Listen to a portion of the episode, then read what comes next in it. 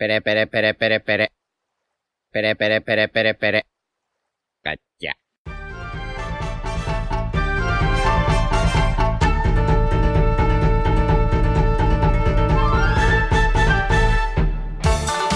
Hola Nakamas, bienvenidos una semana más a Radio Pirata, vuestro podcast favorito de One Piece. Y uf, estoy hasta nervioso. Es que hoy está la tripulación ya no habitual. Es que hoy estamos los cinco chicos. ¿Qué tal? ¿Qué tal, Iván? Emocionadísimo. Jaume, Buenas. Yute, Bueno, eh, con escalofríos. con escalofríos incluso, ¿no? Eh, Royal, Muy buenas. yo soy Diego. Y, y madre mía, increíble que nos hayamos juntado los cinco, además con, con el capítulo como mínimo polémico de esta semana. Pero bueno. Va a ser la última vez, pero bueno. Y además, o sea, hay, hay, mm, varias ocasiones especiales. Es la despedida de Yute por, por cosas. Por cosas. Y, Por cositas. y también eh, es el cumpleaños de nuestro querido eh, Shichibukai Real. Hoy es su cumpleaños de verdad, no como los directos. Ojo, Cositas. increíble. Cumplo años y todo, ¿eh? Algún día. cumpleaños de verdad. Una vez al año, cumpleaños de verdad. No es demasiada coincidencia la despedida con su cumple y tal. Nah, No sé. esto estaba Sí. foresha- eh, De, foreshadowing de Oda. de hecho, este de hecho, Oda lo tenía planeado. Claro, Goda. de hecho. De hecho, Oda ya lo tenía planeado. Em, pues sí, hoy es el cumple de Royal, así que muchas felicidades, campeón. Pues nada, muchas gracias. Vaya regalo de mierda me ha hecho Oda, pero bueno. Hostia, Royal, escúchame, no tiene nada que ver, pero es que te quería preguntar. ¿Te has enterado de lo de Intercity? Sí, pero esta tarde, ¿no? Lo hablamos.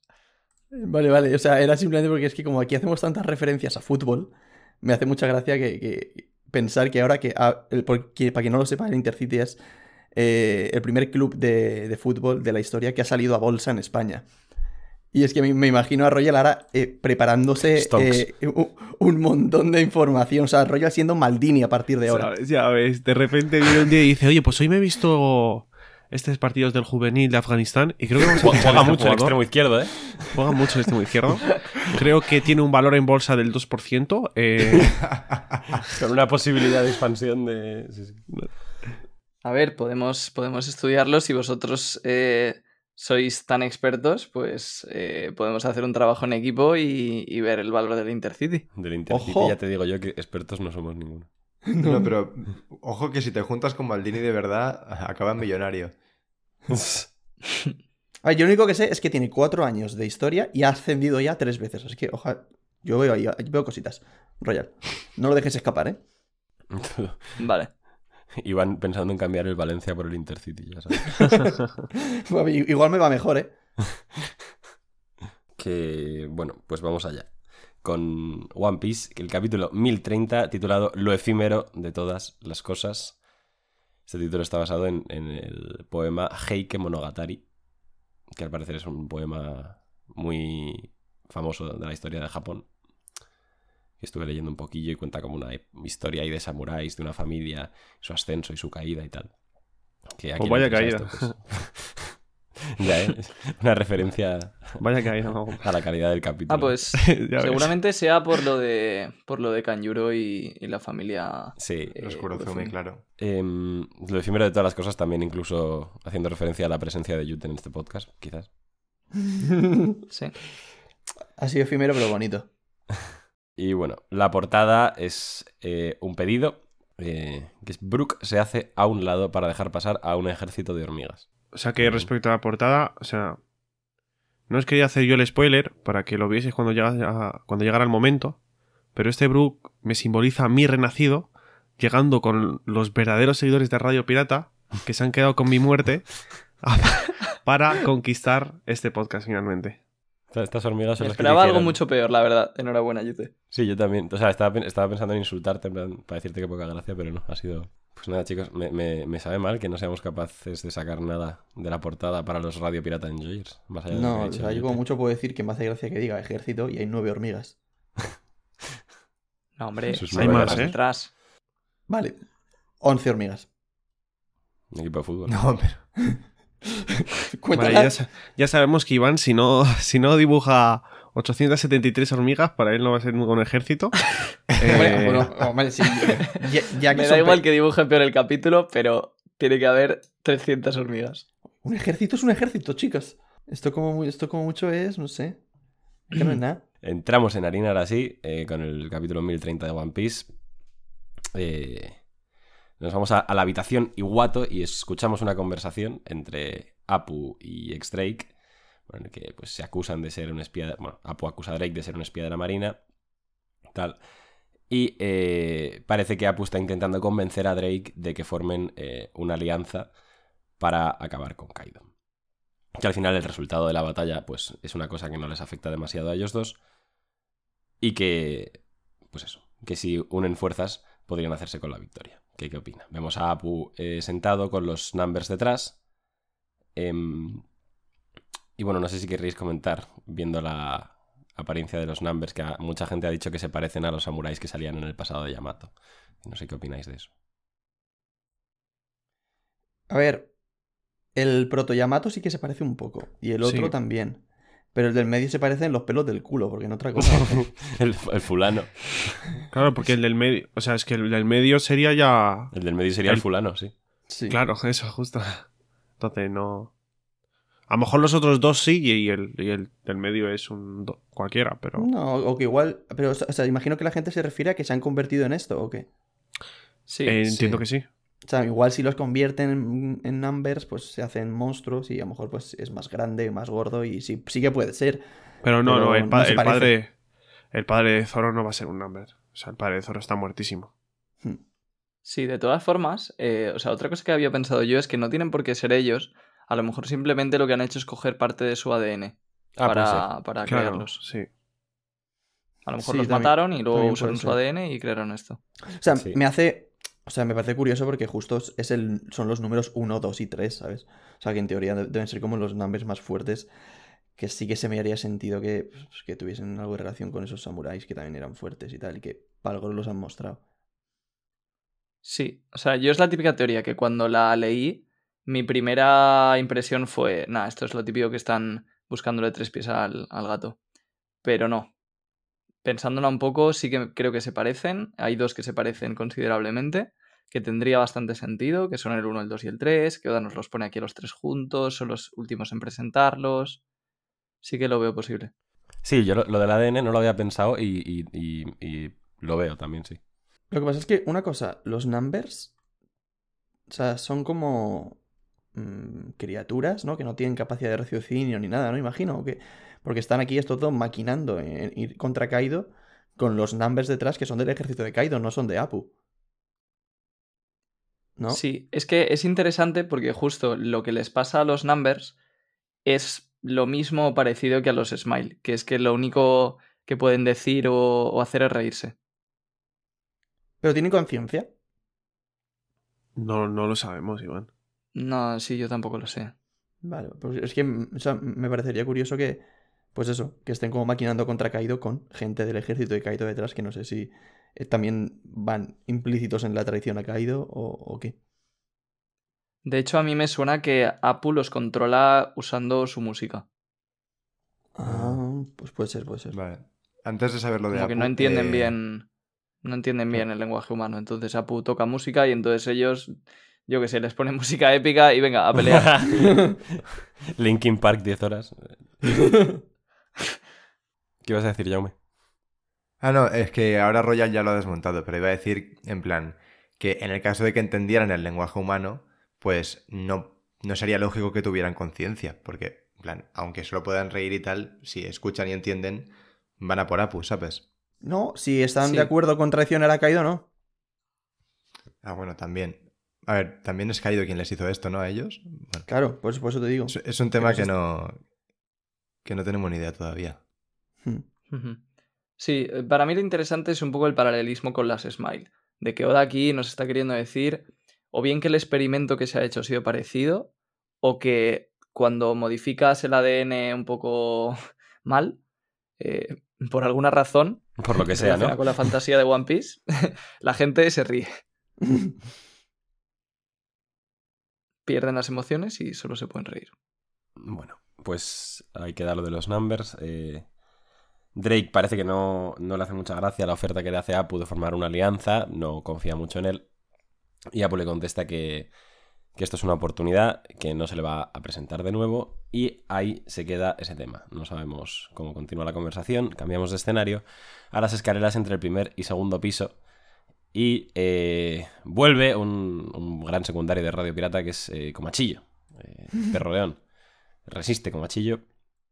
Pues, pues está en Comachillo, eh, Usopp, eh, Nami, Tama y los, los usuarios de Smile estos que ya pues no me, no me- no me sé los nombres de todos, la verdad, pero bueno. Que están huyendo del fuego. Vemos que Nami y Usopp se sobresaltan, dicen que han visto un yokai, una aparición literalmente, pero lo que en realidad están viendo es la despedida de Yute. No, lo que en realidad están viendo es la mitad inferior del cuerpo de Kinemon, eh, literalmente como apareció por primera vez en Panhazard, eh, unas piernas corriendo. Eh, Usopp eh, la atrapa, sabiendo ya obviamente que es Kinemon, que está buscando a sus aliados. Lo que pasa es que, pues obviamente, no puede escuchar. Vemos también que Kin- Kinemon, aunque pues, siga vivo, está sangrando porque Usopp le- a Usopp se le llena la mano de sangre cuando lo toca. Em, Kinemon, obviamente, al ser solo ahora mismo una mitad inferior, no puede oír a nadie, solo puede hablar. Recordemos que habla mediante pedos. Esto es información canónica. O sea, va en serio, pero esta vez también hablan mediante pedos. Sí. Solo puede hablar mediante Sí. pedos. Hostia puta. Pero bueno.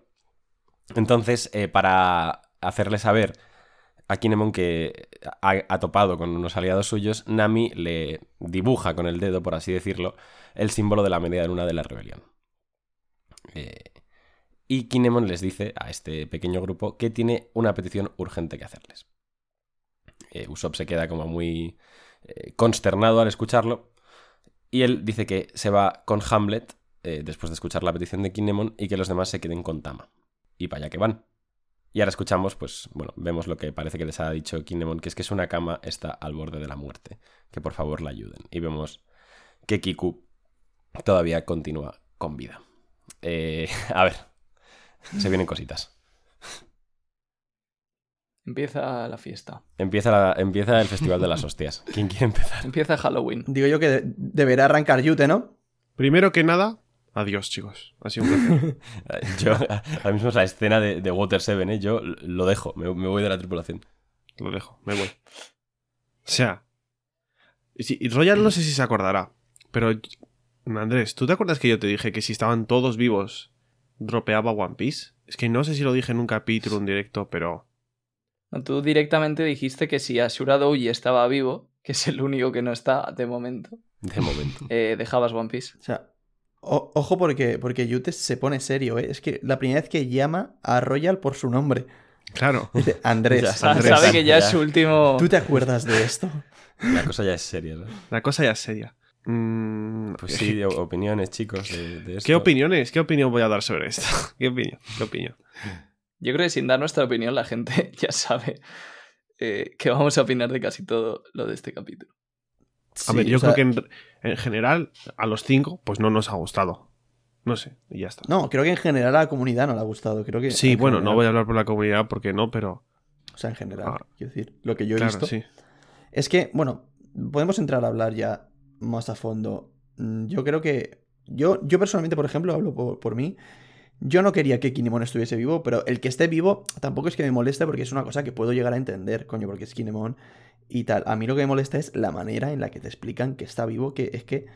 Bueno, Sí. no sé si hemos llegado a Sí, eso todavía. No, perdón, ha sido culpa mía eso. Eh, que, que me he parado antes de tiempo. Kinemon dice que Kiku todavía permanece con vida, que vayan a ayudar, por favor.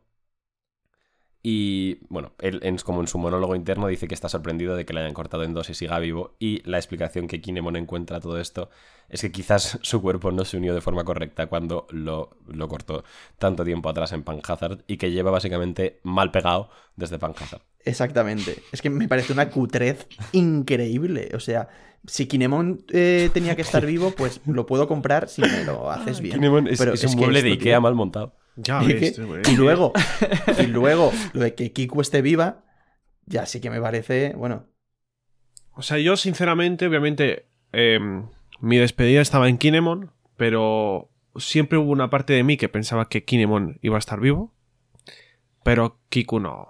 Kiku no. Kiku no. No, no, no, no, por favor, no. Es que, ¿por qué? ¿Por qué? ¿Por qué? Déjala. Es que yo he de decir que siempre he pensado que todos estaban vivos. Eso es culpa de Oda, Sí, ¿eh? yo, yo la verdad que también. Y de hecho, o sea, me parece que la mejor comparativa, seguramente haya muchos arcos, pero una comparativa que yo recuerdo siempre es el arco de Skypiea.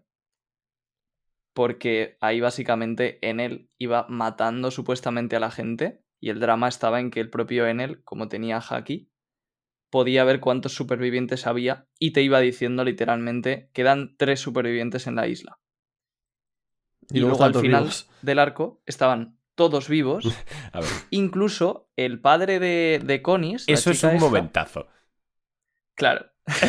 no me jodas. que supuestamente lo habían matado y de repente están hablando de él, de qué pena que se haya muerto tal, y entonces aparece el padre ahí y comenta, qué pena, ¿eh? La verdad que... Eso, eso es, eso es buenísimo. Claro, pero ahí sí que se toma más pues, rollo con humor y tal. Y pues me parece una escena divertida. Y... Pero es que, coño, es que lo de Kiku, que había, había tenido una despedida genial, había tenido un cierre de personaje que me parecía la polla. Y luego la va a dejar vi- viva para qué? ¿Qué aporta que, vivo, que Kiku esté viva? Pues para mí nada. Y creo que, que sí, o sea, que el hecho de que os pensaseis que iban a estar todos vivos es más error de Oda de, de lo que viene siendo One Piece en general, de que no sabe matar a la gente. O sea, vosotros no, no pensabais que fuesen a estar, a estar vivos porque es lo mejor para la trama. Vosotros pensabais que iban a estar vivos porque Oda no es capaz de matarlos. Totalmente de acuerdo. Sí, Sí. y luego también he he leído un comentario en Twitter que me ha gustado mucho y es que lo de Skypiea fue en el Grand Line tal y justo cuando se hace el cambio a la mitad de la serie se remarca mucho que eso es el paraíso, literalmente, comparado con el nuevo mundo. Y ahora, literalmente, estamos en una puta guerra contra la criatura más fuerte del, de Del mundo. agua, mar y, eh, y aire. Agu- Y, a- en plan- agua mar. Ahí va. Eh, mar, tierra y aire, o lo que sea. Eh, y bro. mm, Es que yo qué sé. Creo que no por no morir casi que ni mueren los extras. No me jodas, tío. O. De hecho, o sea, en, en Whole Cake, para que veamos con quién estamos hablando, en Whole Cake eh, hubo un hijo al que Big Mom le quitó toda su vida, supuestamente se murió y después volvió a aparecer vivito y coleando con, con dos tiritas al final del arco. tócate la polla. dos tiritas, pero para, para el alma. No, pero en plan, y luego es que. Y, y luego el, y luego Pound, que también fue lo mismo. Hombre. Le cortaron la cabeza y sin ninguna explicación apareció vivo por ahí. Y esto ya lo hemos comentado más personajes de One veces. Piece. Pero el, jabalí de Oden, que lo Pero parte eso, en eso dos, es un, un gag. En plan, yo ent- lo entiendo eso como un gag cómico. En plan, vale, lo parte en dos y luego pues sale con la cicatriz. Pero eso, eso verdaderamente no aporta nada a la trama. Pero. No, pero por eso que, pero que no de- ni a los secundarios. No, pero me refiero, pero lo de Kiku sí, entonces por eso era importante ahora, bro, dejar ahí, descansar, en plan, no sé lo qué. de- Lo de no matar ni a los secundarios, o sea, es que justo eso, ¿a, a quién le importa que mate a un secundario? Eso no tiene impacto. No, ya, ya. A ver, ¿no? o sea, y de hecho, y de hecho te voy a decir una cosa. No sé si iba a decir Jaume, pero realmente Oda sí que mata gente. claro que Lo sí. que pasa es que Ah, por favor. En los No. flashbacks, macho, en es- los flashbacks, sí, chaval, la es- excusa es, de es Juego de Tronos, One Piecero, los flashbacks tío. de One Piece. Pero, bro, Sí. Pero que solo la estamos cosa diciendo una es cosa, que- no estamos... No hay segundas intenciones en estas... No estamos defendiendo nada. Chill. No, o sea, eh, yo lo de los flashbacks, por un lado, lo veo como jugar fácil, porque al fin y al cabo el flashback eh, se sitúa en un momento en el que no estamos nosotros viviendo la obra. Y yo lo que quiero es que mm, tener la sensación de peligro y de crueldad que, que debería, que debería sentir, y sobre todo en Wano, porque al fin y al cabo, por palabras de Luffy, que por ende son palabras de Oda, estamos en una guerra total contra el hombre más fuerte del mundo. Y después de tres años en esta guerra, las consecuencias de haber estado ahí, de momento, son menores. Y, y a mí no me transmite lo que creo que debería transmitirme. Y lo de que mate secundarios, eh, es cierto que a veces puede ser más un gag cómico y tal, y es cierto que son sec- secundarios que igual no tienen un propósito narrativo, en plan que mueran y tal, pero sí que quizá aportaría un poco el, eh, en plan al ambiente de, peligrosidad de, de, de que coño, de que estás en un lugar en el que en cualquier momento puedes, puedes morir. Evidentemente, no sin llegar al tono, por ejemplo, de Shinjeki no Kyojin, pero sí un poquito de, de seriedad en ese aspecto. Justo, sí. Vale, Sí, pero estoy yo de acuerdo. Es que yo sentía más peligro en Marineford que aquí. Sí. Vale. Pero es que eh, me parece interesante lo que has dicho, Jaume, porque has dicho lo que deberíamos sentir, el peligro que deberíamos sentir. Llevamos, o sea, que esto no es ni una defensa ni nada, es lanzo esto y a ver qué opináis. Llevamos 1030 capítulos de One Piece. Sabemos cómo es esta serie. ¿De verdad pensáis que deberíamos sentirnos de cierta manera o que ahora debería morir un montón de gente? O sea, sería un cambio súper radical en la manera de hacer las cosas de Oda, de repente. Pero es que no es un montón de gente, son literalmente tres personas. Claro, Ya, o sea, bueno, yo no estoy diciendo que se ponga a matar aquí como, como lo que dice Jaume, que no sea, que no sea Shingeki. Hilado por el tema de los secundarios, de que de repente muera gente así porque sí. O- Oda no hace eso. No, pero sí que es verdad, y yo estoy de acuerdo en que este arco era un poco la oportunidad que tenía Oda para cambiar ese aspecto que a la mayoría de gente, yo creo, por lo menos los, la audiencia un pelín más adulta, no nos gusta nada de One Piece, es casi lo que menos nos gusta. Y con la excusa de que el nuevo mundo ya no es el paraíso, de que eh, te ha insistido en que Kaido, eh, Kaido se cargó a toda la tripulación de Moria. Entonces, es como que ya estaba incluso la construcción de todo hecha para que Oda pudiera matar personajes. Los propios samuráis habían dicho que no les importaba morirse. Entonces, Sí. ha sido un poco de decepción porque, a pesar de que sabemos cómo es Oda, este era el momento un poco en que tenía la oportunidad de, de redimirse. Y además porque en el propio Nuevo Mundo lleva siendo un pelín más cruel que en el Grand Line. Con Pedro, con Vergo y Monet, incluso, que tampoco han vuelto a aparecer y se da por hecho de que han muerto. Con Yasue, por ejemplo, en este mismo arco, pero Sí. Con- es decir- sí, con Yasuye. Pero, o sea, yo también, muchas veces hemos hablado, no os acordáis, en los PIR, o bueno, PIR, que de esa evolución de Oda junto a la obra. En plan, no sé hasta Sí. qué punto, pero Oda tendría que tener en cuenta que la obra la empezó hace 20 años y hay gente que la empezó de. que era literalmente bastante pequeña. Por ejemplo, vosotros habéis crecido con One Piece.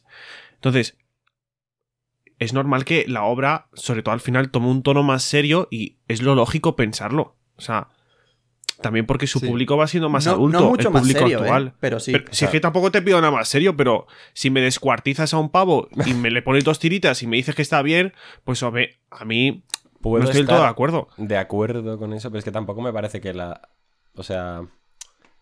En plan, que la única manera de reflejar la madurez o la evolución de la obra sea a través de descuartizamientos y. de todas maneras, No, pero le aporta al ambiente y a la Digo, esencia de la eh, obra. Que no estoy. Que es lo que ha dicho el, re- el me, realismo me curo en que salud le da. porque no quiero que os tiréis a, a mi yugular, porque a mí lo- el tema de las muertes me da bastante igual.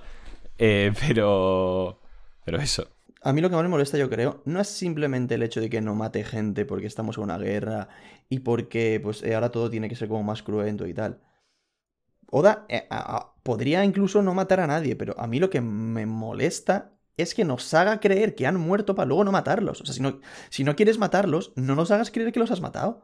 Cabrón. Sí, además es la sensación, es la sensación de que ha jugado con tus sentimientos. Exactamente. porque, por ejemplo, Kinemon, eh, aprovecho ya para decirlo, a mí lo de Kinemon, eh, creo que soy de los únicos a lo mejor, pero no me ha disgustado porque para mí, o sea, yo estaba convencido de que no estaba muerto y me parecía lo normal porque Kinemon es alguien muy fuerte y que sí, le han clavado una espada, pero hemos visto cosas así en One Piece mil veces y no por ello han muerto. Y luego el recurso, que sí que ha sido muy ridículo, porque vale, dices, Kaido le ha tenido que clavar la espada exactamente donde, donde estaba cortado por la mitad. Pero bueno, a mí no me parece tan mal porque si le ha hecho sangrar es porque no se la ha clavado exactamente en el hueco. Entonces, simplemente es que le ha clavado la espada más o menos ahí y le ha separado. A mí eso hasta me ha hecho gracia y creo que hasta tiene sentido porque no le pegó Low, le pegaron Sanji y no sé quién más Zoro. hace tiempo. Sí.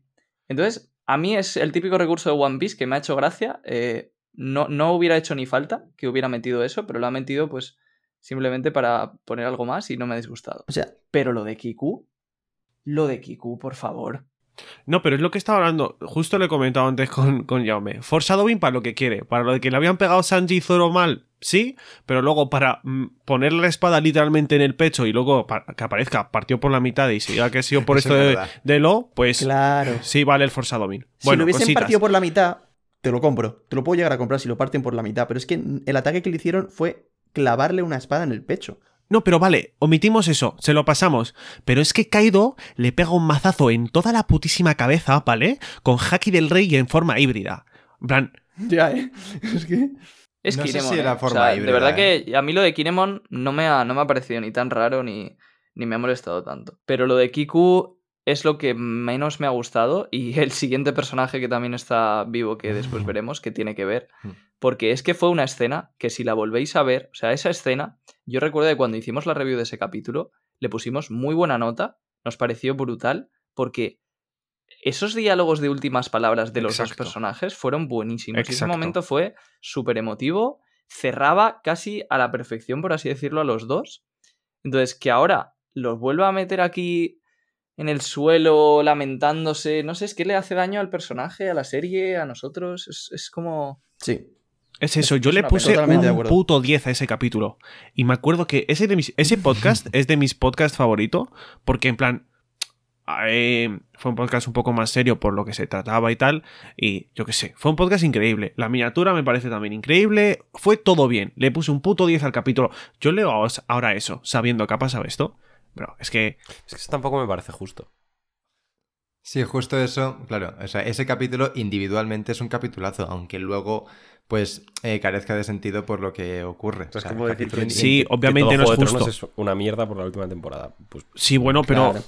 pero sí, pero sí coincidimos en que obviamente si el final es malo, pues tu puntuación soy- general de la temporada decae, eh, baja Sí, un la, poco. claro. la opinión general sí, porque los, los finales impactan. Pero, o sea, yo creo que el el hecho de que Kiko esté viva no invalida todo lo que ha hecho, simplemente le quita valor. Exactamente. Claro, no lo invalida, pero le quita valor que. joder, Pero es que para mí le quita todo el sentimiento, todo el sentimiento que aportaba esa Y es discusión y ese final. eso. Sí, o sea, es como si luego de la muerte de Ace te apareciera Ace por ahí A ver, no. saludando. No es lo mismo, no me Pues- vas a comparar la importancia. No, no es lo mismo, pero, pero es una comparación porque si eso pasara, pues la muerte de Ace, es verdad que luego técnicamente podrías decir que ese capítulo sigue siendo bueno y tal, pero... Sí, pero le, le resta valor para justo. mí sí, estaría sí. en su derecho, claro que la muerte de Ace fue una mierda, porque si luego no ha muerto, pues fue una mierda. Sí, es como eh, retomando que ahora pues viene muy al pelo lo de Alabasta con Pel. En plan, ese momento es un puto momentazo increíble, como Pel se despide de, de Vivi, coge la bomba, tal, dices, qué barbaridad. Y luego eh, aparece de nuevo, vivo y coleando, y es como. Claro, es cierto que le quita, le quita muchísimo valor a ese capitulazo y a ese momentazo, ¿sabes? Sí. Claro. Sí, y además es algo como tan obvio y que da la sensación de que todos los fans estamos de acuerdo, que a mí me da rabia que no haya alguien que hable con Oda y le diga, oye, ¿te, Pero te- Oda te das es- cuenta? Claro, es que a lo mejor en, tremendo, Amiga, date cuenta. chat y va a hacer lo que le dé la gana siempre. Mm, sí, pero que no sé, pero a lo mejor en Japón es que a la gente le gusta que, que no maten a nadie y están todos súper felices con este capítulo, pero vamos. Sí, y no sé, no sé, puede haber muchas razones. También, por ejemplo, cuando murió Ace hubo mucha gente que dejó de leer el manga.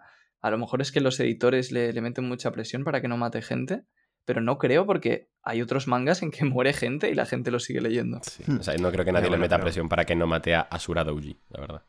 Claro. Claro, es que. Que a, a ver qué pasa Sí, con Asura personajes. Que yo ya. Está lo- vivo. lo- yo lo doy por vivo ya. Porque. Seguramente. O sea, no va, no, no va a matar a Asura Doji y dejar el resto de vainas vivos. Digo yo que si. O sea, si no ha matado a Kinemon, que es lo que causaría impacto, ¿para qué va a matar a Asura Douji? Nos vamos Claro. a quedar un poco. Ah, pues, pues ok.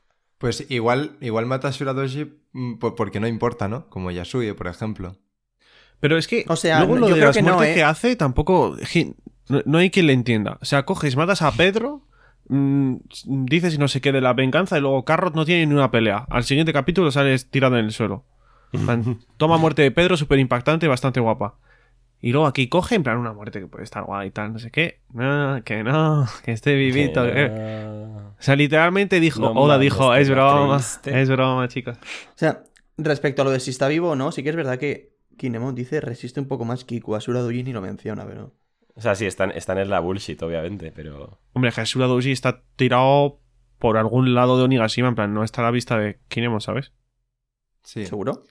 Sí, claro, si Ah, Ashura Doji muere, eh, salía hacia la calle y, y Ah, es se verdad. Es verdad, es verdad. Es verdad. De hecho, en la pelea de In- Inuarashi y Jack eh, hay un panel en el que se ve ahí tirado en el suelo, como una piedra más a Shuradoji. Es verdad. Pero una vez después de que ya veamos que en teoría ha muerto, capítulos después lo ves ahí tirado, que sigue Claro. ahí inerte. Igual sí que está muerto, ¿eh? No. Precisamente por algo así diría que no está muerto. Claro, porque eso ya va a ser como la excusa para que eh, Inuarashi le diga, hombre, ¿qué tal?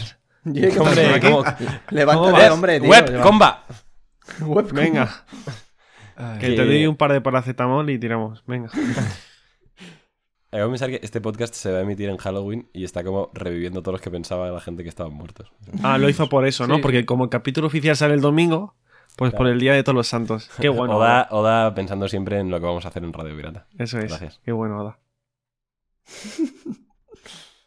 Que bueno, si no, si no queréis decir nada más de esto, pues No, podemos continuar un poco más porque ahora podemos Sí, seguir ahora hablando también de- es- Ahora un también poco- se viene. sí, Sí, claro, es que es lo tranquilo, mismo. tranquilo. mismo sí. tema, diferente personaje. Sí, hay para todo en este capítulo. Bueno, pues eh, Kinemon, después de tener ahí el, el monólogo interno ese de- en el que se da cuenta de que él estaba mal pegado y tal, empieza a oír como unas comunicaciones y es Orochi eh, hablando con Kanjuro por Tenden Mushi. eh, que bueno, pues vemos que Kanjuro también está vivo todavía. Dice que está en su límite, que no le queda mucho tiempo. Eh, ¿Cuántas? Yo creo que Kanjuro ha dicho esto ya varias veces en Guano, pero bueno. Eh, y dice, bueno, que de todos modos eh, quiere felicitarle, Orochi a Kanjuro, que su actuación fue magistral y que todos le están aclamando. Pero que todavía queda rencor y resentimiento hacia el clan Kurozumi, que sus ancestros no están contentos y que necesita que pinte algo espectacular. Hazlo, Kanjuro. Pinta la ira incandescente del clan Kurozumi. ¿Cómo, Diego? ¿Qué has dicho? ¿Puedes repetir? Kanjuro, hazlo. ¿Cómo? Eh, Ka- Kanjuro, hazlo. Hazlo. Hazlo. Que bueno, que le, que le pide una, una increíble venganza del clan Kurozumi, que pinte una cosa increíble y que acabe con todos, que el castillo se vaya literalmente al abismo del infierno, ahí sin, ser dramático, eh, Orochi. Y que este lugar, se convertirá en, en el cementerio, del, en la tumba del clan Kurozumi. Hazlo, Kanjuro, y calma nuestras almas. Kanjuro le dice que si así lo desea, le dará a la audiencia el acto final del clan Kurozumi. Que pinta un monstruo flamígero llamado Kazembo, que, bueno, pues allá por donde pasa, eh, quema todo a su paso. Y hacen un reporte de emergencia que se oye desde Nigashima que pues, hay un espectro gigante no identificado, es como si fuese un ómnido, ¿eh? que ha aparecido en el segundo piso. Eh, está atravesando las paredes como si fuera un fantasma y lo está quemando todo. También vemos, bueno, a Momo que sigue ahí a su rollo con las nubes, eh, haciendo su, su cosita. Eh, la gente pasándolo, pasándolo bien en el festival este de, de las luces. Y que el castillo se está convirtiendo en un mar de fuego. Y paramos aquí para comentar lo de Kanjuro y luego seguimos. Eh, ¿Qué opinamos? Pues más de lo mismo, supongo. Yo lo de Kanjuro, la verdad, es que mm, no me gusta, pero no me molesta como lo de Kiku. Porque lo veo, o sea, lo de Kanjuro lo veo un poco como Toy Story 4, ¿sabes? En plan, un final más, o sea, en plan que no era necesario, pero que tampoco está mal, ¿sabes? Toy Story 4 es Porque- un peliculón y de- no me bajo de ahí.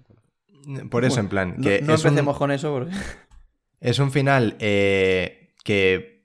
O sea, la primera muerte de Kanjuro, la en serio, por así decirlo, era como cerrar su arco de Kanjuro respecto al, a lo que es él en relación con los vainas, su rol como Kozuki, etcétera, etcétera, etcétera. Y una vez en plan cierra eso, a mí me hubiese gustado que lo dejara ahí, pero aquí intenta cerrar ya más el, el Kurozumi Kanjuro que, que el Kozuki, ¿no? Es como un segundo final que yo no lo veo necesario, pero es que tampoco está mal, al fin y al cabo. No, a mí, a mí me parece que ha- ha dejado vivo a Orochi para muy poca cosa. Lo siento muy vacío todo esto. Como una excusa más para sembrar más caos. Y supongo que el bicho este acabará estampándose contra la armería y causando una explosión o algo. Pero... No sé. Sí, a mí lo que me gusta de esto es lo que decía Jaume, que al final cierra cabos sueltos, es como que, o sea, había ciertas cosas de estos personajes que se habían quedado un poco en el aire y aquí Oda con esto pues está completando ese, esos arcos de personaje. Es verdad que eso está bien, pero aún así pues ya es la tercera vez que Kanjuro, o sea, la segunda que No, no, renace. la tercera. O sea, sí, la segunda que renace, pero es la tercera vez que, que tendría que estar muerto. Sí. Y, mm, y luego que, que también pues, su final fue muy bonito con las palabras de Kinemon de que además es que dijo justamente que su acto final eh, se lo había puesto, que le había cerrado el telón el único que fue su amigo o algo así. Sí. Y, mm, y aquí habla otra vez del acto final y es como, sí, vale, ahora es el acto final del clan Kurozumi, pero lo próximo que va a ser el acto final de los pintores de- del Grand Line. Claro. A mí es una cosa que me da bastante, bastante, bastante pereza. Sí. Pero bastante pereza, ¿eh? O sea, no, no, me ha gustado nada. No, no sé si es que estoy muy Ya. hater o qué. Eh, puedo entender lo que dices, Jaume. Lo puedo entender. Pero es que justo a mí Toy Story 4 me parece que no tiene que haber existido. Pero bueno, para, al margen de, al margen de eso, es que, es que no. O sea, ni Toy Story 4 ni esto tiene que haber ocurrido. Ya está. To- to- todo tiene sentido entonces. No, o sea, a mí no me. A mí no me, no me gusta lo que ha ocurrido. eh, pero no me, creo que no me gusta sobre todo por cómo lo ha llevado Oda, no el que haya ocurrido, ¿sabes? Y esto lo, lo he leído en Twitter, que lo ha dicho, de hecho, nuestra artista, Elena, que es como que en el. Eh, con la primera. Bueno, con la última muerte de Kanjuro, la supuesta muerte, como que cerraba su actuación y ahora es como que te está haciendo como la vuelta al campo con la Champions, ¿sabes? Que lo están vitoreando y es como ya como su aplauso final, pero que lo que es la obra ya ha terminado y ahora como es su aplauso final final, ¿sabes? Eh, entonces, no, es que no me molesta lo que ha ocurrido, sino cómo lo ha llevado, porque es cierto que, pues lo que ha dicho Royal, lo que dice de que era casi poético, que lo dice Kanjuro, que de que cerrara el telón Kinemon, que al fin y al cabo era como su único amigo y tal. Pues sí, es- está escrito de una manera que al final, pues para mí carece un poco de, de lógica, pero no me molesta que, haya ocurrido. Lo de Kiku sí es un despropósito. Y lo de Kin- Kinemon, que yo al final no he dicho nada, eh, yo estaba muy en contra del el por qué estaba Kinemon vivo. No en plan eh, el que estuviera vivo como tal, porque yo en plan siempre pues había dicho que en plan, sabía, no, no lo sabía, pero estaba convencido de que estaba vivo. Y Royal me ha convencido mucho con el por qué. Yo creo que estaba un poco crispado y no he sabido ver un poco ahí el, el tono One Piece de, bueno, le da por ahí y punto. Pero aún así, no, no me convence del todo, pero me convence. Pero, en plan, a mí lo, que- lo que más me chirría es lo de Kiku, sin duda alguna. Lo demás, pues sí, mira. a, a mí también. Y lo de Kanjuro quería comentar otra cosa. Y es que yo personalmente esperaba que Kanjuro estuviera vivo, porque Oda no suele matar a los malos, y luego es lo típico de que parece que se mueren, pero al final del arco vuelven a aparecer, se los llevan a una prisión, etcétera, etcétera. Yo eso es algo que me esperaba, pero lo que me parece una mala decisión sobre todo es que el hecho de volver a levantarse o a hacer algo sea durante la pelea. Porque eso para mí lo que hace es como quitarle peso a las derrotas. O sea, si yo te estoy derrotando, que se supone que vale, a lo mejor no te mato, pero te quedas inconsciente en el suelo, eh, te he derrotado y ya en esta pelea no vas a hacer nada. Pero si luego se vuelve a levantar y vuelve a hacer algo, es como. Primero, para Kinemon le deja en ridículo, porque básicamente no le está derrotando del todo. Y segundo, nosotros como audiencia nos da la sensación de que cualquier persona, cualquier villano que se ha derrotado, como no le han matado, pues de repente se puede volver a levantar y hacer algo, si Oda lo quiere. Y no sé, no, no me gusta ese, ese recurso. Estoy de acuerdo, ¿eh? La segunda vez, por cierto, lo de Kinemon, que queda en ridículo. ¿Por? ¿Cuál fue el anterior? Por- Porque ya, ya había matado a Kanjuro, la primera muerte también era Ah, bueno. de Kinemon. El otro día, ayer vi... No, fue Kiku, ¿no? Fue Kiku, la primera. Fue Kiku, sí, sí. Ah, Por ah, eso, por, claro, por Kiku ese sentido, es- claro, por ese sentido de... Pero que la, cuando están ahí en la nieve, no es Kinemon con otro, que no recuerdo cómo se llama. No, era Kiku. Kiku es quien mata Era a Kiku. Kanjuro. Que, o sea, que precisamente eh, a Kiku, o sea, Kiku se, se muere, eh, entre comillas, porque precisamente no tuvo, o sea, no fue capaz de darle un corte mortal a, a Sí, Kanjuro. Con una frase guapa. Claro. Entonces, que luego a Kinemon le pase lo mismo otra vez. Es bastante... Es que o no, sea, no. no. Yo no hay por dónde cogerlo. Y si es por la excusa del Kazenbo, en plan, bro, Orochi está para algo y en vez de dar la puta orden, podía haber cogido una antorcha que es todo de madera y la tiraba por ahí. O sea, no me toques la polla. Es No. que yo lo- siento todo esto No lo como compro. súper irrelevante. O sea, que literalmente no pasa nada de esto del Kazembo, de, ni de Orochi ni nada, y sigue todo igual. ¿sabes? Y no pasa nada, claro. Claro, Se por quita eso, un plan... factor caótico, pero, y- Mm. y- pero ya, o sea, no, Sí. no sé. No, pero sí, es que ni el factor caótico, porque fuego ya había. Llevamos Claro, muchos ya, sí, capítulos o sea, ya con el fuego en la lista. ya estaba el peligro fuego. de que explotase la armería y todo. pero Claro, no plan, sé, ¿por o qué sea, te complican más la vida, bro? Y sí, además ves, revives es, a dos es- una cosa irrelevante. Bueno, chicos, creo que está bastante claro a estas alturas del podcast que hemos venido aquí a desahogarnos. Sí, sin duda alguna. No, tampoco, hombre. o sea, pero- no, es nuestra opinión. No, no, un como la de sí, cualquier semana. A ver, parecemos muy haters. Y sí Claro. que es verdad que, a ver, pues puede parecer que nos estemos desahogando, pero cuando hay un capítulo que nos encanta, pues hacemos lo mismo, pero para bien. O sea, tampoco. O sea, No es cuestión de desahogarse o no. Claro. Es cuestión de comentar nuestra opinión. Si nuestra opinión es esta, pues no es que nos estemos desahog- desahogando, es que es nuestra opinión. Cuando sea un capitulazo, pues vamos a decir lo mismo, pero, pero para alabar el capítulo. O sea que. O sea, es como... No, sí, yo, yo lo de desahogar no lo decía como algo malo, ¿eh? Simplemente eso, que no nos ha gustado, entonces estamos pues enfadados, como yo creo la mayoría de la gente.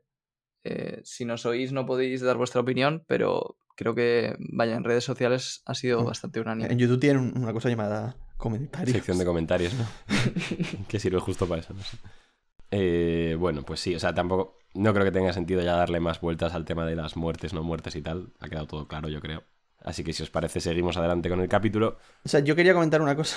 Pues no seguimos adelante Que con es el una tontería, es capítulo. una tontería, ¿eh? es una tontería, pero que me ha hecho gracia eh, que Siroyasa puso en Twitter ayer, que no sé si lo visteis, que es increíble la incapacidad que tiene Kaito de matar gente, por lo menos por lo que hemos visto. O sea, primero se intenta matar a él, sobrevive. Luego eh, decapita a Orochi, sobrevive.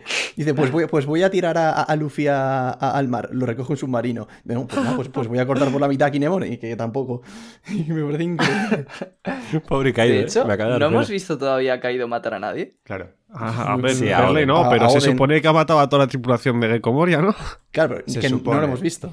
O sea, sí, Ah, lo habrá cosa. hecho, lo habrá hecho. Pero que nosotros hayamos visto, solo hemos visto a Oden. Es el anti- la antimuerte, no me jodas, tío. Y, en- y- y a Oden y en un flashback, como le hemos hablado antes, vaya. Sí. ¿Te imaginas que es bueno Kaido? Caído uniéndose a la tripulación de Luffy. Kai- Kaido se arrodilla y Luffy le da el sombrero, en plan, devuélvemelo cuando alguien. Y ahora empieza de ver- verdaderamente One Piece, ¿sabes? Que es todo el arco de redención de Kaido.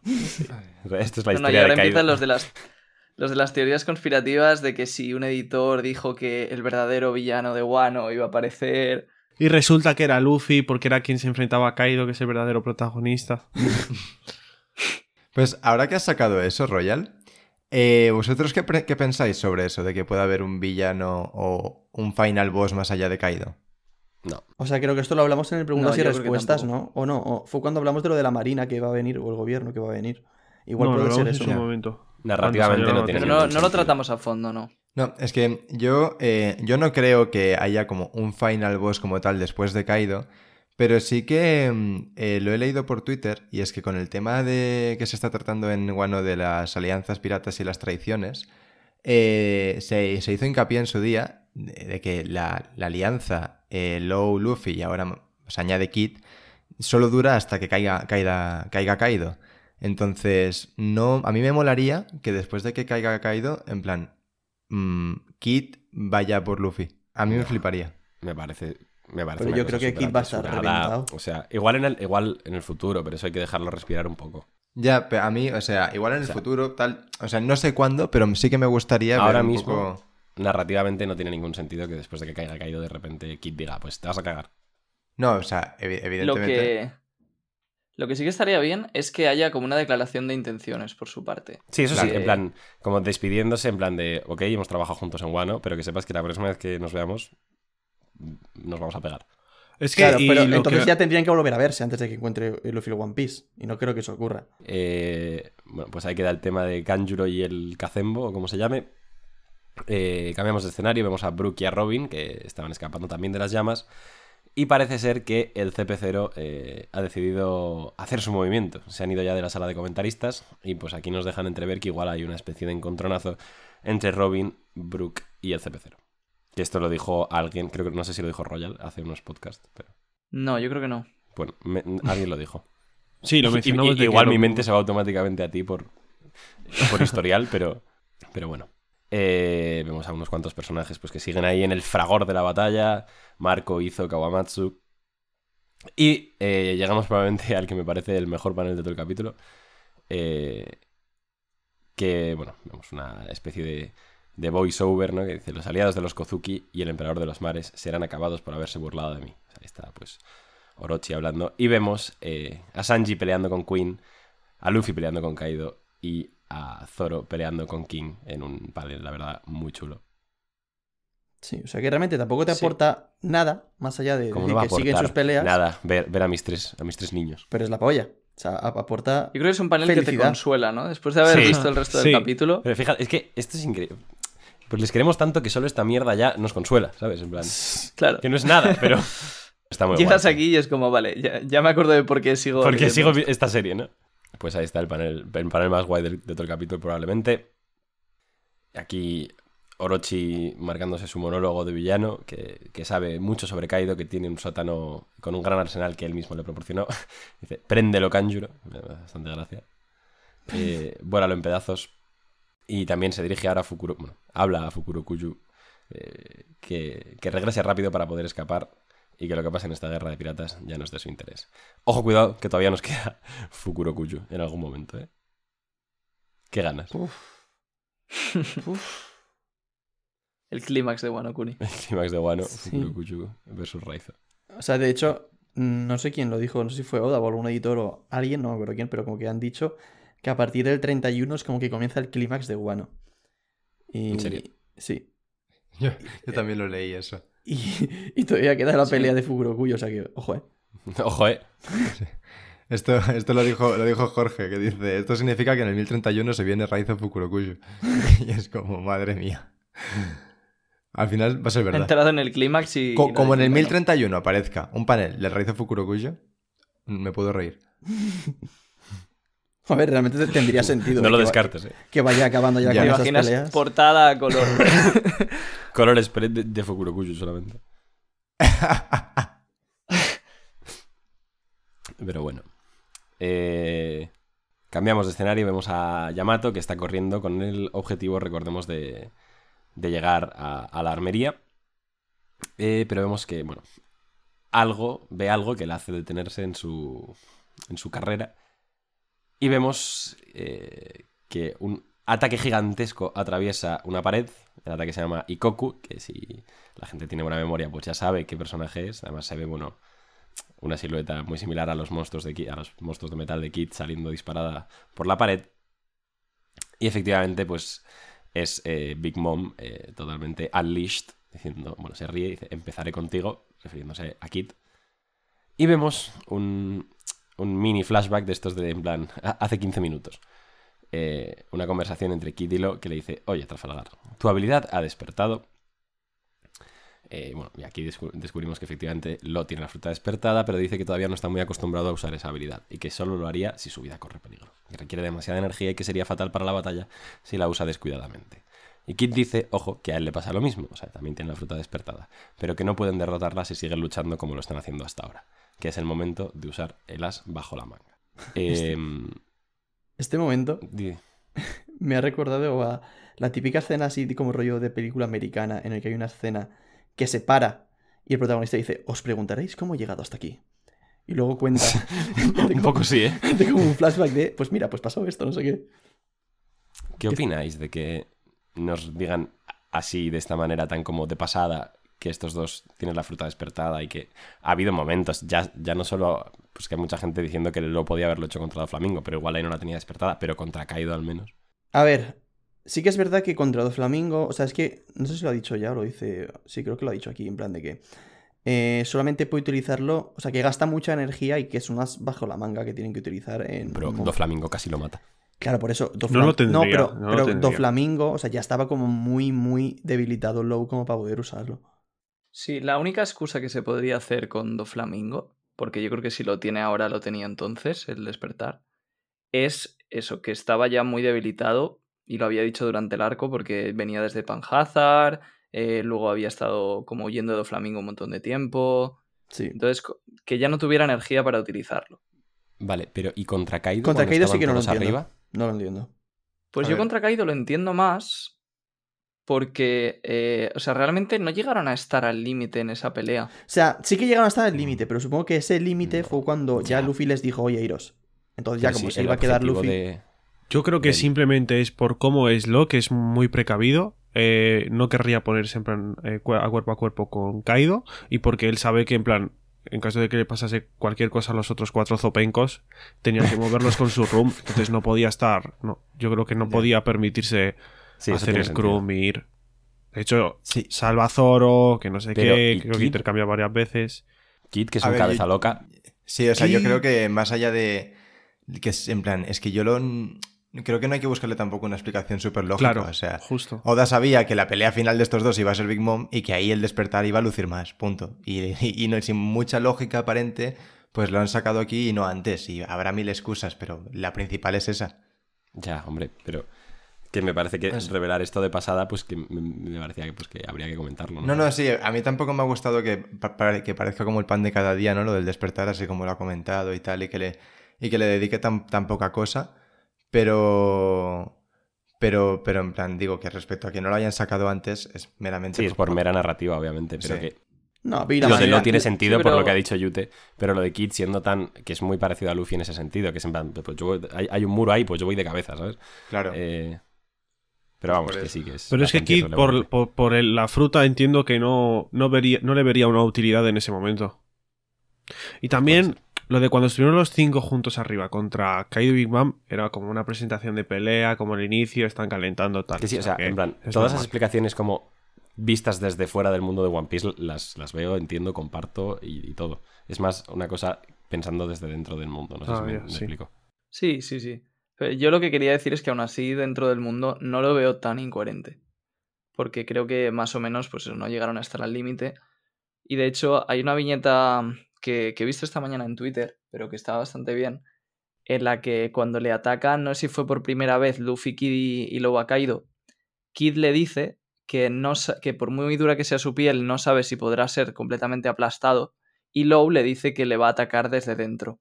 Entonces, ambos hacen ataques normales que no son despertados, pero es curioso porque lo que le dicen y el ataque que hacen es como una versión pequeña de lo que luego hacen, ahora veremos con el despertar. Sí. Entonces, a mí eso me ha gustado porque es como, vale, realmente su estrategia desde el principio era acabar eh, usando el despertar. No lo hicieron porque, en mi opinión, pues no llegaron a estar tan, tan al límite. Sí, pues eh, después de ese mini flashback en el que se nos revela que ambos eh, tienen el despertar de sus respectivas frutas, vemos a Alo utilizarlo por primera vez. En vez de Rum, hace un Krum, eh, que es como que le, pone el Rum a, a su espada. Dice anestesia, se lanza por Big Mom y la atraviesa desde la nuca hasta la garganta. Y nos explica lo que hace, que es una incisión que parece inofensiva, sin embargo, gracias a su Krum, puede crear ondas y dañarla desde su interior. Y eso es efectivamente lo que hace. Shock Will, que es, le crea una onda de choque desde el interior y parece que daña bastante a Big Mom porque vemos, bueno, sangra por la boca, le sale humo y tal. Este ataque muy chulo, la verdad. A mí eh, me ha gustado bastante. Sí. A mí me gusta lo de que pueda hacer como rooms en miniatura Eso. y... Sí, es Imbuir como- las- los objetos ahí, sí. Está, Está, muy chulo. guapísimo. Sí, sí, sí. O sea, entiendo, eh, para explicarlo un poco, porque yo estuve como a lo mejor 15 minutos diciendo voy a intentar entender qué es el despertar de Low. Aplicar los rooms a más cosas. supongo. Bueno, pues que ya lo hacía. pero- A ver, yo supongo Sí. que simplemente llega un momento en el que no se le ocurrirán más cosas a Oda y directamente los power-ups que tiene ya pensados para esos personajes, pues los llama despertar la fruta. No, Fin. pero, o sea, la fruta. No, yo no estoy de La acuerdo. fruta eh. es. Vaya que no. Yo creo que no, porque la fruta es. O sea, el despertar de la fruta es que afecten, o sea, convertir el resto de objetos o, o de, o de ambiente en tu fruta, por así decirlo. Y es, lo, que- es literalmente lo que está haciendo Low. Su, su fruta puede hacer rooms, que él puede hacer habitáculos gigantes, pero con esto puede convertir objetos en habitáculos, por así decirlo. Sí, algo así, puede ser. O sea, Yo el, el- o sea, el... Porque también hace tiempo pues intenté hacer muchas teorías del despertar y tal. El esquema mental que uso para intentar entenderlo es que lo que hace el despertar es que la fruta pueda ir más allá de ti mismo, en general. Entonces, cada fruta tiene una limitación relacionada con tu cuerpo que no tiene nada que ver. Por ejemplo, la de Low es simplemente que el room lo tiene que hacer alrededor suyo. Pues lo que yo entiendo que es eh, la limitación que rompe el despertar es que ahora puede crear rooms donde quiera. O sea, puede hacer un room en cualquier sitio eh, o imbuírselo a cualquier cosa, ponerlo en cualquier... ¿Se entiende? Sí. Sí. Sí, o sea, de hecho se ve que lo pone en la espada, ¿no? Sí, por eso.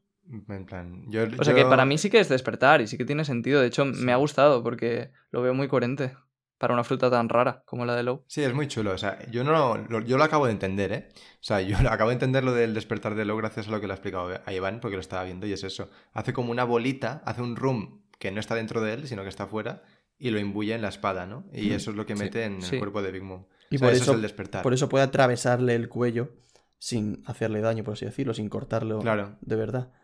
Pues oye, pues la Eso verdad es, que sí. me ha gustado. Está chulo, ¿eh? El despertar. Sí, está chulísimo. Y el de Kid también está guapo, ¿eh? Sí, el Ekid mola mazo. El de Kid. Bueno, Sí. Va- vamos a ello, que bueno, Vamos a vamos a, a Big Mom, que pues no le ha hecho mucha gracia que lo el ataque. Vemos que ahora se lanza Kira por ella y dice, toma todo el poder magnético, assign. Y vemos que de repente Napoleón se pega a Big Mom. Es decir, eh, Kid ha magnetizado a Big Mom. Eh, realmente, pues todas las, las vigas de acero, las armas de, de los soldados, todo empieza a, a volar hacia ella. Eh, Kid le pide a Lo que le saque de ahí porque se viene tremenda hostia de metal. Y efectivamente, este ataque se llama Punk Crash y es pues que todo el metal que está alrededor choca contra una Big Mom magnetizada. No está mal. Lo Vale. que pasa es que yo siempre he sentido que la fruta de Kid daba para más, tío. No, pero puede dar para más. Puede dar O sea, para claro, Esto puede dar para inicio. mucho, ¿eh? A ver sí. qué tal lo hace luego. Porque, o sea, ahora, por lo que hemos visto, como que Kid puede convertir cualquier cosa en un imán. Pero cu- no, cuidado, cuidado. Como que no, Porque me estoy persona. fijando bien en el dibujo y él primero hace el, el assign. O sea, que asignan a Napoleón, que es una espada, a Big Mom. Entonces, yo creo que luego el Pan Crash simplemente su habilidad base normal. Simplemente atrae los metales a la espada. Y como está asignada a Big Mom, pues va hacia ahí. No sé si me explico. Mm, yo- Ah. yo, creo que no. Yo creo que no. ¿eh? Porque, No, porque, le dice a Big Mom, le dice, toma todo el poder magnético. O sea, yo lo que entiendo es que él toca a Big, a Big Mom, que de hecho es una viñeta bastante curiosa porque es como que se tira eh, a tocar a Big Mom, es un poco raro. Y entonces una vez la toca, el imán es ella en vez de él.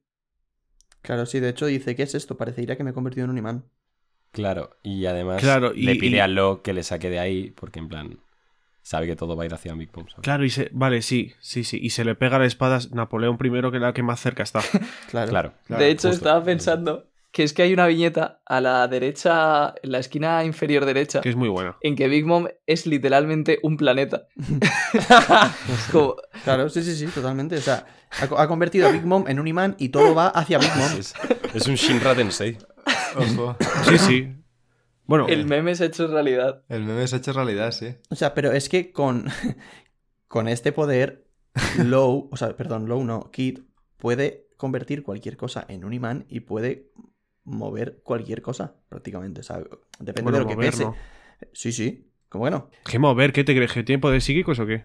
Pero si tú puedes mover el metal, Pero que, Es que él en qué no momento puede él, mover él el atrae y metal. repele el metal, no hace nada más. Pero porque él es un imán. Kid es como, Pero él- Kid- Kid es como un imán. lo tenéis ahí pegado a la nevera. Kid es como un imán y, y puede atraer el metal. Entonces, si convierte a otras personas en imanes, los imanes también pueden eh, juntarse además de repelerse. Entonces puede, puede atraer cualquier cosa. Hostia, estaría muy guay en la nevera un imán de kit, ¿eh? Pues eso hay que regalarme, chicos. Merchandising de Radio Pirata. Ojo, eh. Ojo, estaría muy chulo. Ya. Con la cara de Yute. Bueno, ya no, porque ya no va a ser Radio Pirata Yute. Así que. O... Bueno, de recuerdo, como cuando te vas de viaje. Claro. Pues, a ver, que hemos dejado a Iván un poco ahí en medias. En plan, eh, Iván yo, yo creo que en plan que tiene razón, pero que tampoco es que pueda mover a voluntad, sino en plan atraer y dejar de atraer, pero ya más allá de él. Y, y punto. Que eso ah, requiere Sí. movimiento, pero no puede mover a voluntad y ya está. Sí, si pudiera hacer varios imanes a la vez, que no lo sabemos todavía, una cosa que podría hacer es convertir, por ejemplo, en una sala, pues convertir varios lugares o varios objetos tal en imanes y luego ir eh, moviendo los metales, ir golpeando al enemigo todo el rato de un lado a otro. Eso estaría Sí. bastante bien. Claro, y además es que si, si puede eh, crear mm, más de un imán, podría repelerlos entre sí. Y, y en plan, eso estaría muy roto. Sí. Mm, Pero no eso sabemos, ¿eh? De momento no tiene pinta. Claro, lo que me parece que está un poco nerfeado es el hecho de que él tiene que tocar a la persona para asignarla. Eso ya es un. Sí. ¿Sabes? Es- eh, bueno, es que si no estaría muy, muy roto. Es una limitación Si para no- mí Ya. lógica. Ya. Claro, si no está. Vale, entonces, claro, si no, si no sí que sería como diría yo. Si no sí que sería como diría. Pero claro, si tiene que tocarlo sí que está nerfeado, sí. Claro. Sí, pero es verdad, si no lo tuviese que- tocar literalmente. Sería Magneto. el brazo hacia el, hacia el enemigo y... O sea, no, pero que porque se supone que le gasta mucha energía. Es como si Luffy usa el Gear Force o. Ya, pero yo seguidas. quiero entender que en el futuro mm, cada vez le gastará menos y lo dominará mejor. Igual que Doflamingo, que Doflamingo, ¿qué, qué energía le gastaba? ¿Sabes? Pues Doflamingo tiene 40 tacos y lleva pues media vida utilizado en despertar. Pues cuando esto se... Sí, que esa es otra, ¿eh? No lo hemos comentado, pero es algo que a mí me llamó la atención. Porque, claro, lo primero que pensé es Doflamingo lo estuvo usando mucho tiempo y Katakuri también lo usó al principio de la pelea. Hmm. Sí. Y yo lo que quería comentar es que me, mm, o sea, m- m- me resulta un poco como, no sé, raro que estos dos tengan el despertar y Luffy, que es una persona que hemos visto que siempre domina su fruta, como nadie he visto dominar una fruta prácticamente en la serie, no tenga su despertar hecho. Pero porque Luffy Mm. va aprendiendo de los demás también, ¿no? O sea, Luffy es un tío muy inteligente, pero que sobre todo eh, aprende mucho a través de la imitación y observación, ¿no? Pero, Entonces. pero, pero vio a a Doflamingo de y vio a Katakuri. Sobre todo a Ya. Katakuri. Sí, Pero Y- es y que por de Katakuri ya aprendió, Sí. ¿no? Sí, el haki. de- Claro. De observación. Katakuri aprendió el haki de claro. observación a, a ver el futuro.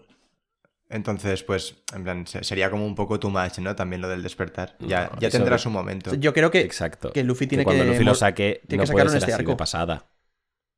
tiene que sacarlo contra Kaido. Por huevo. Sí, yo creo que sí que lo sacará contra Kaido. Tiene que ser el otro power-up, ¿no? Porque si estos Sí. dos lo han sacado, Claro, para mí sería lógico que el Luffy también lo sacara. claro. Aunque bueno. Puede ser, sí. Eh, cositas interesantes. Yo creo que lo de que no lo tenga Luffy y esto sí. Eh, dos razones que he pensado para que no fuera tan guionazo. Primero, que son más mayores que él. Eh, miré la edad y todo. Low tiene 23 y. O sea, Kid tiene 23 y Low 26 o algo así. ¿Mm? No sé si era así o al revés. No, no, no tengo Luffy ni tiene idea. 19. Y, y luego que Luffy se centra mucho en el haki, porque al final su forma de pelear son puñetazos. Hmm. Pero a estos dos el haki les sirve de poco, entonces tiene más sentido que se hayan cen- centrado más en su fruta y que la hayan despertado antes que Luffy. O sea que yo, yo no lo veo tan mal. Hmm. Sí, puede ser. De todas maneras, Y luego la otra cosa que quería. No, de todas maneras, las, los despertares de la fruta, por así decirlo.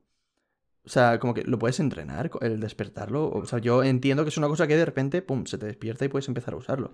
Por eso se llama despertar, Depende, ¿no? pero es del depende del dominio que tengas de tu fruta.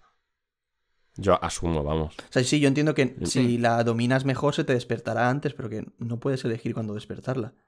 A ver, si, si ya existe una relación entre el dominio que tengas y el despertar, pues cuanto más entrenes y más pelees con tu fruta, más versatilidad le saques antes llegarás al despertar. O sea, Sí, que pero no me es refiero.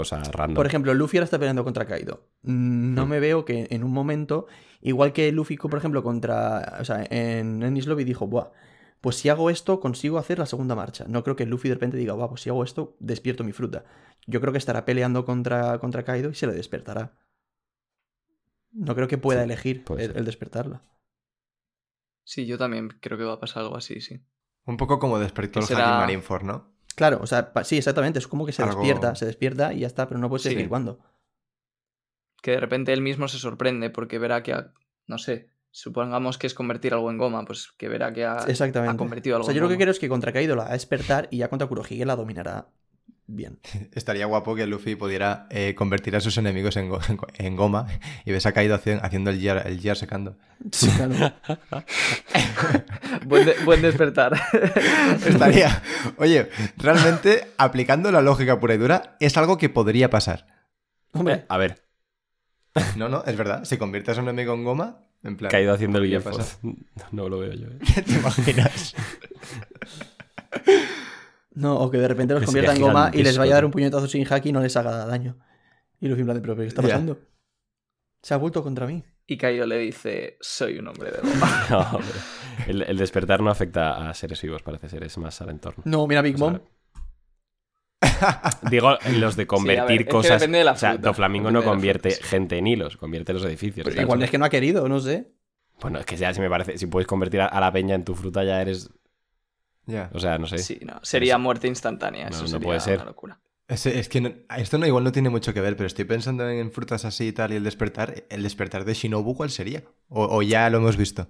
Pues te puede destruir el mundo probablemente, porque se Sí. puede, o sea, Puede si envejecer puede- la tierra. Si puede envejecer todo, claro, pues. Me gusta que estéis hablando de que el despertar de Shinobu puede destruir el mundo, estando la, la Gura Gura no Mi. Hombre, a ver, seguramente ya Y- ves tú que qué pollas hace el despertar de, o sea, Shirohige la tendría despertada obviamente, pero Había gente diciendo que cuando Shirohige eh, le ponía el terremoto en, en su arma, ah, puede ser eso. eso era el despertar como, como con Pues sí, tal cual. Sí, también que hay un momento que le pone un, a una especie de gigante le pone un terremoto en la cabeza también. sí. Y chicos, el despertar de. creo que esto lo hemos hablado ya, pero el despertar de Big Mom y de Kaido. Lo hemos visto. ¿Creéis que va a haber un despertar el- o creéis que ya el de lo, lo han dado por hecho y punto? El, de- el decaído es difícil porque su fruta es pues muy compleja y es una zoan al fin y al cabo. Pero el de Big Mom, el de Big Mom sí que... Pues aplicar, o sea, meter lo- los homies, diría yo. Sí, ¿no? Claro, es que Big Mom su fruta ya la aplica a, a- a objetos. Claro, pero base, igual claro. a- de base solo podría extraer el alma de la gente y ahora puede, al tenerla despertada, no sé, es lo que se me ocurre, extraer el alma de las personas y meterla en lo que ella quiera. Sí, puede ser. No, pero ya lo hace, ¿no? Claro, por eso que Claro, pero igual que ya igual está eso es el despertada. despertar y O no sea, es lo que a mí se me haría me raro que un Yonko tenga ahí un Claro. despertar que no haya usado todavía. Con Big Mom y Caído seguramente el despertar es algo que hemos visto desde el principio, pero que Se es da por hecho. que ya lo tuvieran, Sí, ¿no? que son Como- tan se da por poderosos como con que Barba ni- Blanca. que ni se ha hecho hincapié en eso, sí. Claro. Así como con Crocodile, sí o que sea, sé. yo, yo, yo- yo creo que no, ¿eh? Yo creo que no lo hemos visto y que de hecho Oda eh, se estaba guardando el despertar para después del de Lowy Kid. En plan, te enseño el de Lowy Kid que parezcan muy tochos, pero realmente aquí esto también seguro que estamos de acuerdo en que, o sea, es curioso porque se supone que es el as eh, bajo la manga de Kid y Low y no tiene pinta para nada de que la hayan Claro, y, no va a servirles de nada. Hombre, de algo, Mm. sí. Entonces, creo que sería el momento para que Big Mom diga, sí, habéis despertado vuestra fruta, espérate, que llegáis 20 años tarde. Vale, pero es que entonces, como la derrotan, ya sí que no ten- tendría que hacer otro guionazo. No, o sea, yo, o un guionazo de que increíble la- para que la venzan. No, o sea, yo creo que la van a derrotar con lo que han dicho en este capítulo, que es eh, cambiar su, su estilo de pelea, en plan, cooperar de otra manera, ¿no? O sea, que haya mucha más cooperación y, y de esa manera los dos juntos creo que sí van a poder, que de hecho, esto lo, lo he leído en, en Twitter, no sé de quién, la verdad, eh, que ha hecho como una recopilación de paneles de Kit en cuanto a, su alianza o, su objetivo de, vencer a Kaido. Y hay una, evolución súper chula a cómo Kit al principio era en plan yo me voy a llevar la fama de derrotar a Kaido, no me estorbéis, dejadme a mí solo, yo solo, yo solo y poco poco ha habido una evolución en Kit que yo no me había fijado ni me había dado cuenta pero me parece súper interesante y es como con Kitty y Killer. Hemos visto poco pero lo poco que hemos visto ha sido como muy bueno Sí. O sea, yo creo que cuando se refieren a que no pueden seguir luchando de esta manera, se refieren a despertar la fruta, más que a otra cosa. O sea, usar el despertar. Puede Pero- ser. Pero sí. O sea, yo es que, sinceramente, no veo que ahora Big Mom se saque el despertar. Porque, o sea, si yo. O sea, como tú has dicho, Royal, damos por hecho que con este ataque no la han vencido. Entonces, si con esta no la han vencido y encima Big Mom aún saca un despertar, ya es que no sé cómo van a vencerla. Pero chavales, que acaban Bueno, de presentar es- el, el despertar Loy Kid, que esto tendrá muchas. O sea, será mucho más complejo y habrá habilidades y tal. Calma. O sea, ¿tú crees que la van a seguir usando? No, si quieres, hacen un ataque y se piran. Sí, claro. Yo tengo la esperanza de que la pelea dé más de sí Hombre, y sí. que a mí lo que menos me ha, que me ha gustado de, de esto es que me da la sensación de que ha metido Oda el despertar muy rápido, sin que viéramos realmente el resto de la pelea, lo mal que lo pasaban y demás. Así que yo espero que siendo un Yonko, Oda se lo tome en serio y nos dé una pelea que dure lo que tenga que durar y que, que tenga bastantes cosas. Sí, Ojalá sea así, pero viendo el historial, a mí me da la sensación de que vamos a ver un capítulo más de pelea y ya habrá terminado. O sea, es que eso que dice Royal es de repente estaba por ahí Kid volando, ¿sabes? Y, y no sé cómo coño han llegado ahí. A ver, si es un capítulo solo, pero está muy bien hecho, a mí me valdría, porque ya hemos tenido varios antes. Hmm. Sí. Pero, pero bueno, que esté bien. Lo que pasa es que no, no Sí, será que un, una pequeñita teoría- merece A esta pelea. no será un capítulo entero. Hmm. Y por soltar una pequeña teoría sobre el despertar de Big Mom, que lo estuve pensando a ver si me ocurría algo. Lo único así que se me ha ocurrido, que digo, bueno, esto podría ser, es que a lo mejor, eh, o sea, ahora es como que coge el alma y se lo tiene que dar a las cosas, ¿no? Pero a lo mejor podría hacer que con el despertar todo a su alrededor cobrara vida sin tener que darle explícitamente el alma. Creo que eso sería bastante chulo y sería como impactante de repente que esté Big Mom y alrededor, igual que cuando Flamingo con los hilos, pues todo lo que hay alrededor vaya cobrando vida y, y les vaya atacando. O sea, sí que Es que estaría guay, lo pero mismo. lo único que veo yo en contra de eso es que yo creo que si Big Mom tiene un despertar, no será algo que no haya hecho ya antes. O sea, quiero decir, será algo que no hayamos visto, pero no creo que sea eso. Porque si fuese eso, lo- yo creo que lo hubiese hecho ya antes. ¿Sabes? Ya, sí, sí, totalmente. Tiene todo el sentido de lo que O dices. sea, no creo que de repente Sí, diga, o "Guau, sea, un- eh, un nuevo- tengo un nuevo poder de repente. No, no creo. Sí. O sea, que, o sea, el despertar, como dice Royal, sería como lo mismo, pero sin necesitar el- el- esta transición de, la- de las almas, ¿no? Y ya está, o sea. Sí, o sea, es verdad que no tenía mucho sentido, como dice Iván, que no lo haya usado hasta ahora, pero bueno, también podría haber sido, pues como lo que habéis dicho antes con Lowy Kid, que sí, no tiene mucho sentido, pero lo ha forzado para que, eh, llegado el momento, sea más épico. Sí. De hecho, si Big Mom hace eso, estaría guapo ver a Kit magnetizando todos los homies que crea. Nos estamos haciendo muchas expectativas, ¿eh? Sí, Ya. demasiadas. Llevamos divagando Veremos. un buen rato cuando ya hemos terminado el capítulo. Vaya, Sí. Yo te estaba pensando, vaya tijerado voy a meter. Pues bueno, ahí acaba el capítulo 1030, así que. Venga, nota y frase si alguien lo tiene pensado ya. Supongo Yo. que se vienen unos cuantos suspensos. Por lo Yo, menos por parte de yo.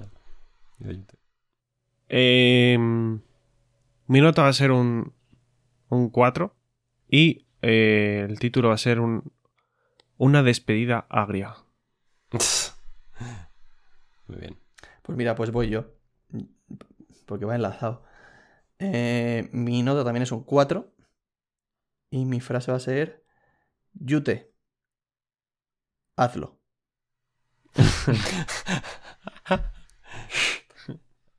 Jaume Royal, ¿tenéis algo? Eh, bueno, yo. Mi nota es un 4 también. Y la frase. La frase va a ser respawn. Pues yo le voy a poner un 4 también y feliz Halloween. Vale. Eh, yo le voy a poner un 5. Porque vamos, para que suspenda yo a One Piece tiene que, no sé, Luffy tiene que matar a Nami o algo así, ¿sabes? Pero... eh, y a mí tampoco, o sea, en fin, que sí, que un 5. Y mi nota, mi frase va a ser eh, Kinemon mueble de Ikea. Me ha hecho gracia cuando lo he dicho antes. Y, ya está. Eh, poquito más eh, para este podcast. Eh, muchísimas gracias por, por escucharnos ahí como, como todas las semanas. Despediros de Yute en los comentarios, que sabemos que le vais a echar mucho de menos. Sí, y bueno, unas últimas palabras, ¿no? Tiene derecho. Eh, No, yo creo que no. Ah, bueno, pues nada. Sí, toma, toma, toma el escenario, Yute. Despídete. Haz el, cierra el telón como Kanjuro, como Kanjute. Como, como lo cierre como Kanjuro, como nos tiene acostumbrados ahora, a lo mejor lo tengo que cerrar tres o cuatro veces. Pero, Bueno, pero. em, ha, sido, ha sido una bonita época. eh, 40 podcasts, no está nada mal. Me lo he pasado muy bien, sobre todo discutiendo con Iván, em, riéndome de Royal, em, eh, hablando con Jaume y. Diego, no se me ocurre nada de ti. Y sobre todo con, con, el, con, el, con vosotros, chicos. Ha sido, ha sido un placer. Y nos vemos nunca más, espero. Cojones, que si no, no tiene gracia. Pero ya os digo que en Radio Piratas que somos muy fans de Oda, ¿eh? Así que, bueno, cositas. mi pelo lo va a agradecer. Tenemos foreshadowing y, y pues nada. Nada, Y pues nada. Se Adiós, te va a echar de menos, Yute. adiós, Yute. Te llevaremos siempre en el corazón. Esa, vas a Ha sido un placer. una cama como, como Vivi, pero pues te tienes que ir a tomar por culo. Claro. mismo. Lo único que os pido es que no, no os cebéis mucho con Ki en mi ausencia, por favor. Nos- A ver, siempre. ya, ya no, ya no formas parte del podcast, ¿no? O sea, va- vas a seguir no editando, vas a seguir editando, pero, pero no formas parte. Ah, bueno, pues se vienen recortes. Se viene de Pero, a ver, que eh, lo que te iba a decir es que siempre puedes venir de invitado a un- a algún caracolófono, o sea que tampoco tiene por qué ser Al última vez. caracolófono con Yute. Claro. Pues lo tendré en cuenta. Muchas gracias, compañeros. Ex compañeros, de hecho. Ya, gracias a ti, Yute. Has carrileado este podcast en numerosas ocasiones. Tengo miedo ¿eh? de qué va a Eh, pasar en, en- en- ahora con Ya, el podcast. pues mira, ahora es lo, a lo siguiente hay que destituir a Kuman. se, se- se va Messi, luego ya Kuman tal. Pero bueno. Que Tenéis, tenéis nuestro correo eh, en la descripción, aceptamos solicitudes. mandad CVs. Cualquier currículum. Exacto. Mm. Em, y ya está. Eh, gracias por, por los gracias por los servicios prestados, Yute. Te llevaremos siempre en el corazón. Y, y a los demás, gracias por escucharnos como cada semana. Nos vemos, eh, como siempre, el domingo que viene. Esta vez ahora ya la tripulación habitual sí que van a ser siempre cuatro. Así que nada. Y como siempre, seguidnos en, en todas nuestras plataformas, en YouTube, en Twitch, en Evox, en Apple Podcast, en Spotify, en Instagram y que vayáis a poner cositas al Reddit que a Royal le hace mucha ilusión y nos vemos la semana que viene.